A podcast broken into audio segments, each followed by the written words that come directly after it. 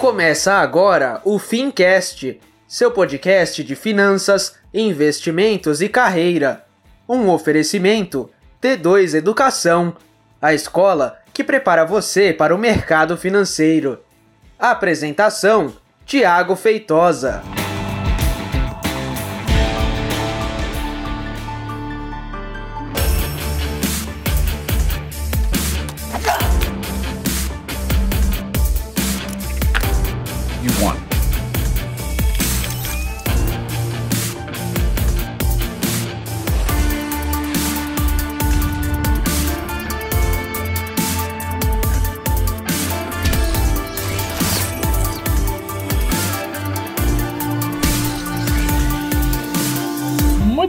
Seja então muito bem-vindo e seja você muito bem-vinda a mais um episódio do Fincast. Eu sou o Thiago Feitosa e nesse episódio a gente vai bater um papo a respeito da queda da taxa de juros que aconteceu na semana passada. Não sei exatamente quando você está ouvindo esse podcast, mas esse podcast está indo ao ar é, na semana que sucedeu a reunião do Copom no dia 31 de julho de 2019. E aí a taxa de juros caiu e eu quero conversar com você uma coisa um pouco diferente do que a gente ouve aí no mercado, enfim, dos players é, comunicando. Quero bater um papo a respeito disso, mas antes lembrar que esse podcast está sendo gravado e sendo transmitido lá no nosso canal do YouTube, no canal do YouTube da T2, tá? Se você está só me ouvindo, eu também quero convidar você para ir lá no YouTube, digita T2 Educação, assinar o nosso canal, porque os episódios do nosso podcast agora também estão em vídeo, tá? E para você que me ouve, me dá só um minutinho que eu vou falar com quem está me vendo agora. para você que está me assistindo aqui no YouTube, é importante falar o Fincast é o podcast aqui da T2, que a gente está no ar com ele aí já na segunda temporada. Então tem bastante material para você ouvir, dá para ouvir no carro, na academia, no ônibus, onde quer que você esteja. Você pode ouvir no seu agregador, no Spotify, enfim, a gente está por lá, procura por Fincast, tá bom? Se você gosta dessa iniciativa, deixa aqui um joinha maroto para a gente continuar produzindo o podcast aqui para o nosso canal do YouTube também. Beleza? Vamos lá, dado o recado para você que me ouve e para você que está me assistindo. É, hoje eu quero conversar a respeito da queda da taxa de juros. Tá? A Selic caiu é, de 6,5% ao ano para 6%. E aí é aquele alvoroço, né? Meu Deus do céu, e agora? O que, que vai acontecer com a minha vida? O que, que vai acontecer com os meus clientes? A taxa de juros caiu, ai meu Deus, e agora? Os meus produtos de investimentos vão render menos. Oh, e agora? Quem poderá me defender? Quem é? Eu! O Chapolin Colorado! Bom, quero ter um papo um pouco mais profundo com você a respeito disso. É algo parecido com o que eu vou falar aqui, a gente publicou lá no nosso IGTV, portanto, fica aqui o convite para você seguir a T2 lá no, no Instagram, tá bom? É, basicamente é o seguinte: quando a gente fala de taxa de juros Selic, a gente tem de ir além, além de uma visão micro ou além de uma visão pequena que é pensar em rendimento de produtos de investimento. Isso não é, é algo que vale a gente discutir se a gente quer ser um país uh, civilizado e se você que me ouve quer de fato entender de como funciona o mercado financeiro, entender de economia, entender dos efeitos que isso tem no mercado, tá bom? Então, uma coisa é fato: queda da taxa Selic, aqueles produtos de investimentos que têm como benchmark o DI, ele vai ter uma rentabilidade menor, ponto, tá? Então ele saiu lá de 6.4, que era quanto que estava o DI, para 5.9 depois dessa mudança ao ano, tá? E se a gente for comparar com o resto do mundo, parece que a gente está começando a entrar é, numa, numa, num seleto grupo de países que tem taxa de juros civilizada. Não é comum a gente ver mundo afora taxas acima de 10%. Não é comum a gente ver mundo afora taxas acima de 6, 7% ao ano. Então, assim, a gente ainda tem uma taxa alta. Quando a gente olha para a taxa nominal versus o IPCA, a inflação, a gente vai perceber que a nossa taxa real está caindo e isso é bom. Eu quero falar para você que isso é bom, mas com uma visão um pouco mais ampla do que pensar só em investimentos, tá? A gente vem saindo de uma crise é, que se arrasta aí por alguns anos, né? E esta crise ela teve alguns motivadores entre os motivadores que essa crise teve foi o abandono do tripé macroeconômico ainda lá no governo Dilma, onde é, o super, a meta de superávit primário foi simplesmente é, abandonada, né? A meta ficou aberta e aí a ex-presidente é, foi lá e dobrou a meta. Estou aqui tentando apurar direitinho como é que uma coisa pode estar na nuvem. Mas o fato é o seguinte: quando o governo é, abriu mão de seguir esse tripé macroeconômico, que para você, se você não sabe, o tripé macroeconômico é inflação controlada, superávit primário e câmbio flutuante. Então são esse, esse é o tripé que faz com que as nossas contas fiscais andem civilizadamente. Então o controle da inflação é dado pelas políticas monetárias, câmbio flutuante é o preço do dólar variando conforme oferta e demanda. E superávit primário basicamente é o governo procurar gastar menos do que ele arrecada. Basicamente é isso, tá? E aí a gente lá atrás abriu mão dessa, dessa, desse tripé e aí o governo começou a gastar mais, inclusive causou o impeachment da ex-presidente. E desde então a gente vem saindo de uma crise aí que vem se alastrando com muitas pessoas desempregadas, é, com a queda na renda do brasileiro. Então eu quero conversar com você a respeito disso, a respeito de taxa de juros, o quanto é, isso impacta na vida dos brasileiros de um modo geral, o quanto pode impactar na sua vida e, claro, se você investe no mercado financeiro, se você também tem clientes, para que você saiba conversar com eles sobre isso, porque isso é muito importante. Vamos lá, o crescimento econômico de um país ou de uma região é dado pelo PIB, certo? O PIB é o quanto aquele país ou quanto aquela, aquela região foi capaz de gerar de riqueza, gerar riqueza. E aqui já fica um, um ponto importante, tá? O PIB é geração de riqueza, não tem nada a ver com estoque de riqueza. Porque tem gente que fala assim: nossa, a gente é um país rico, a gente tem não sei o que. Não, não, não, não, a gente não é um país rico, tá? Se a gente for pegar é, o PIB per capita, que é a renda por, por cada um dos brasileiros, a gente vai perceber que a gente está num ranking bem longe. Mas o ponto é o seguinte, que para o PIB crescer, ou seja, para a gente gerar mais riqueza e a consequente melhora na qualidade de vida das, dos brasileiros, é, a gente precisa ter algumas variáveis. Variável número 1 um, é o consumo das famílias, isso é, se as famílias estão consumindo mais, a gente tende a promover o aumento do PIB. A variável número 2 é o investimento das empresas. Isto é, se as empresas estão investindo mais, essas empresas estão é, gerando mais emprego, gerando renda, aumentando a renda das famílias, para que as famílias passam a consumir e por aí vai. A variável número 3 é são os gastos do governo, tá?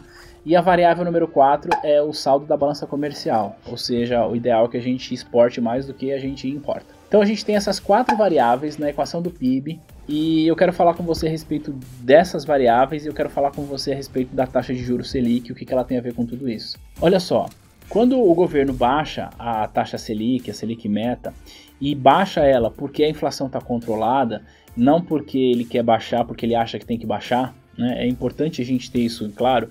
Voltando lá no tripé, voltando um pouco atrás da nossa história.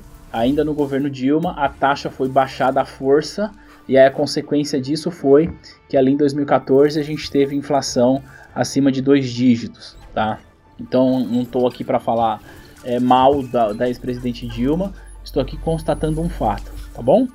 E aí, quando o governo baixa a taxa de juros porque a inflação está controlada, porque os níveis de consumo precisam ser estimulados, basicamente a gente pode dizer que esse governo, esse Banco Central, esse Copom, ele acabou é, reduzindo o custo do dinheiro.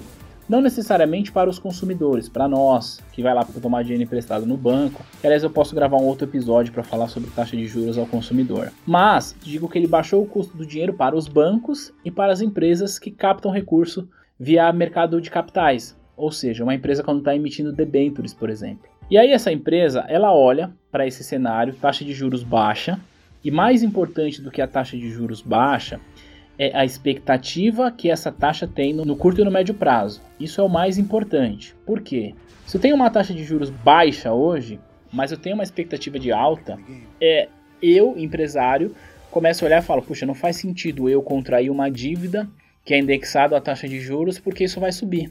Então eu prefiro não investir na minha empresa e deixar com que as coisas funcionem desse jeito. Vamos ver como que as coisas vão se comportar à medida que as taxas de juros vão aumentando.